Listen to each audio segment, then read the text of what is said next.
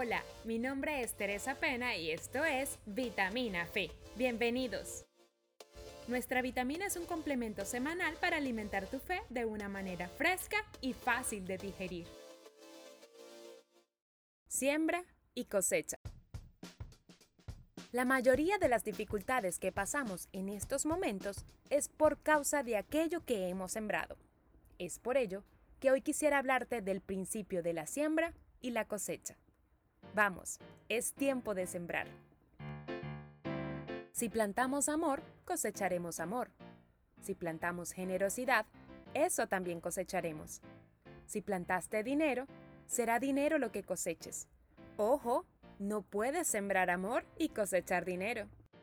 Claro que pasaremos por pruebas y tentaciones, pero las mayores dificultades que pasamos es por las cosas que sembramos. Por ejemplo, si permitimos que nuestros hijos nos falten el respeto, imagina lo que cosecharemos.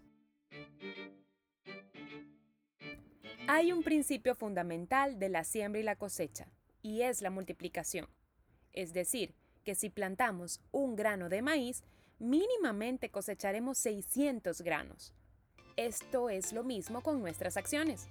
Por eso debemos tener mucho cuidado con lo que sembramos.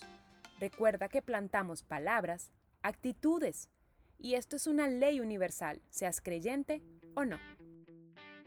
Si plantas fe, entonces cosecharás milagros de parte del Señor.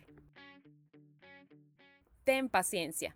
Es imposible que cosechemos en el mismo momento que sembramos, pero si no sembramos, no esperamos cosechar.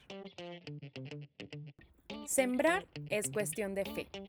El plantar y regar es nuestro trabajo pero crecer y bendecir es el de Dios.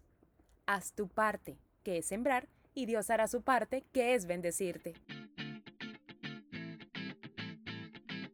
Una plantación sin la bendición de Dios será solo natural, pero con la bendición de Dios será sobrenatural.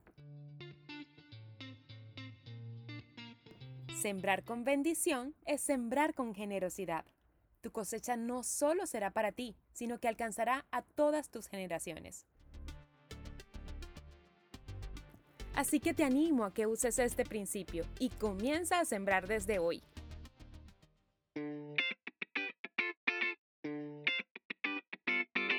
Nos escuchamos la próxima semana con otra vitamina Fe. Y si te gustó nuestro contenido, compártelo. Síguenos y etiquétanos en las redes sociales como arroba vitamina de fe.